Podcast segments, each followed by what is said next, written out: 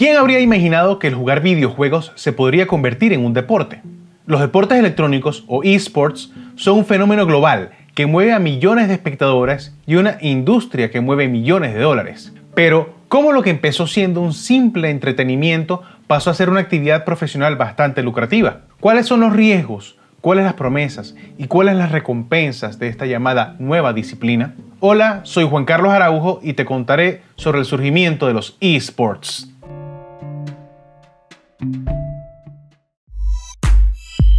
Paradigma hoy, ciencia, tecnología y mucho más. Cómo todo se conecta y afecta la vida del usuario común, gente como tú y como yo.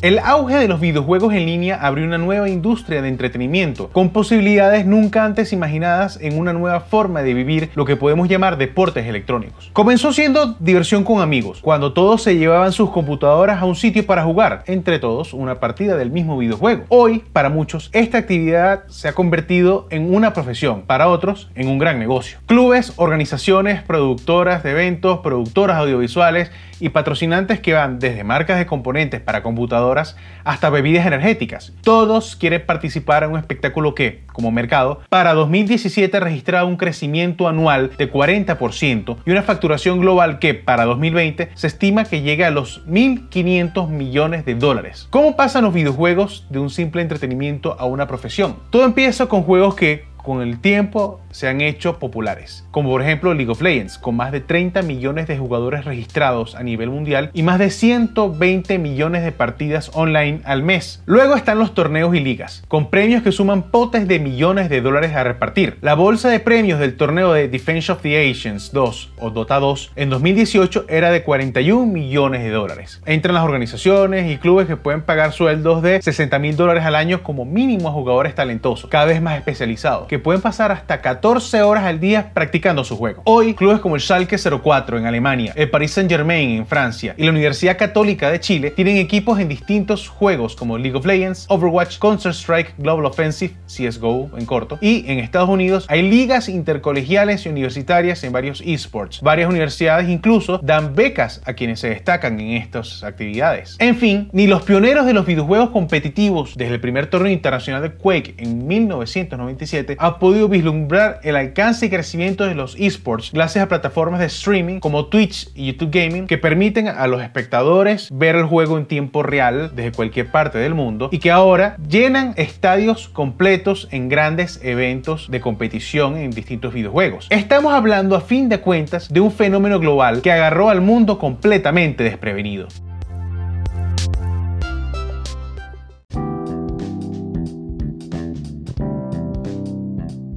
¿Pueden los videojuegos ser considerados un deporte? El debate en cuanto a si se puede o no considerar a los videojuegos competitivos como un deporte reta el concepto convencional de deporte en sí. Muchos tradicionalistas parten del aspecto físico. Si no hay actividad física, si no sudas, no puedes considerarlo un deporte. Claro, este concepto deja por fuera deportes como el ajedrez, el dominó y los deportes a motor. Sin embargo, clubes como el Schalke 04 aplican a sus equipos de esports las mismas pruebas físicas que a sus atletas de otras disciplinas como el fútbol. Y también están aplicando el mismo enfoque integral, incluyendo sesiones de entrenamiento físico, estiramiento, fisioterapia, nutrición, etc. En fin, tienen a los esports exactamente en el mismo nivel que las disciplinas deportivas más tradicionales. La Escuela Superior de Deportes de Colombia lleva 5 años estudiando el fenómeno de los deportes electrónicos, con investigaciones que van desde la medición de actividad cardíaca, la actividad cerebral, hasta el monitoreo de segregaciones hormonales durante las partidas de videojuegos competitivos. Sus estudios más recientes se hicieron precisamente con el equipo de League of Legends del Schalke 04 y los resultados han sido reveladores. En primer lugar, durante la partida el nivel de pulsaciones puede aumentar a niveles entre las 120 y 180 pulsaciones por minuto, no muy diferentes a las de un corredor de 100 metros planos. También los niveles de cortisol, hormona relacionada con el estrés y el nivel de actividad mental, son comparables a los de un piloto de carreras. El tercer dato interesante es el nivel de movimientos. Si bien no se trata de movimientos de todo el cuerpo, la actividad motriz registrada en los esports ronda los 300 movimientos por minuto. En fin, el esfuerzo físico y mental en el ejercicio profesional de los videojuegos competitivos es muy parecido al que se ejerce en otros deportes, especialmente los que se practican en espacios reducidos. Esto, en cambio, deja deja abiertas otras preguntas. ¿Qué es el deporte? ¿Qué factores debemos tomar en cuenta a la hora de describir una actividad como actividad deportiva? Eso, por supuesto, está por responderse.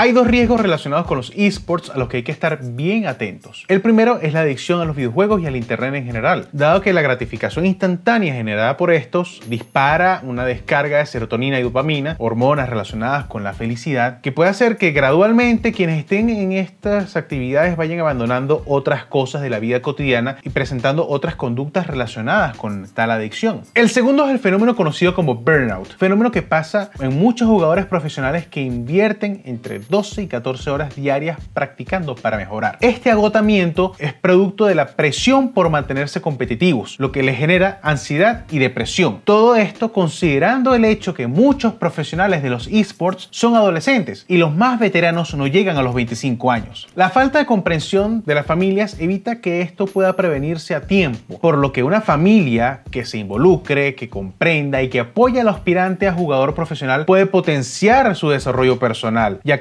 la actividad de los esports fomenta el desarrollo de destrezas sociales, aunque no lo crean, destrezas cognitivas y otras destrezas que pueden ser de mucha utilidad en el mundo profesional. Por eso es que las universidades están otorgando becas a estos jugadores. Y si bien en América Latina no ha sido tan grande el fenómeno como en Estados Unidos, en Alemania y Corea del Sur, por mencionar unos países, el crecimiento en la región ha sido hasta ahora mucho más acelerado que en cualquier otra parte del mundo. Así que mi recomendación, presten mucha atención a este mundo, sus riesgos y sobre todo sus oportunidades. En fin, los esports o deportes electrónicos están aquí para quedarse. Y eso fue todo por esta entrega. Si te gustó lo que escuchaste, compártelo con tus amigos y suscríbete a este podcast. Si quieres saber más de ciencia, tecnología y mucho más, síguenos en arroba paradigma hoy. Soy Juan Carlos Araujo y nos escuchamos en una próxima oportunidad. Chao.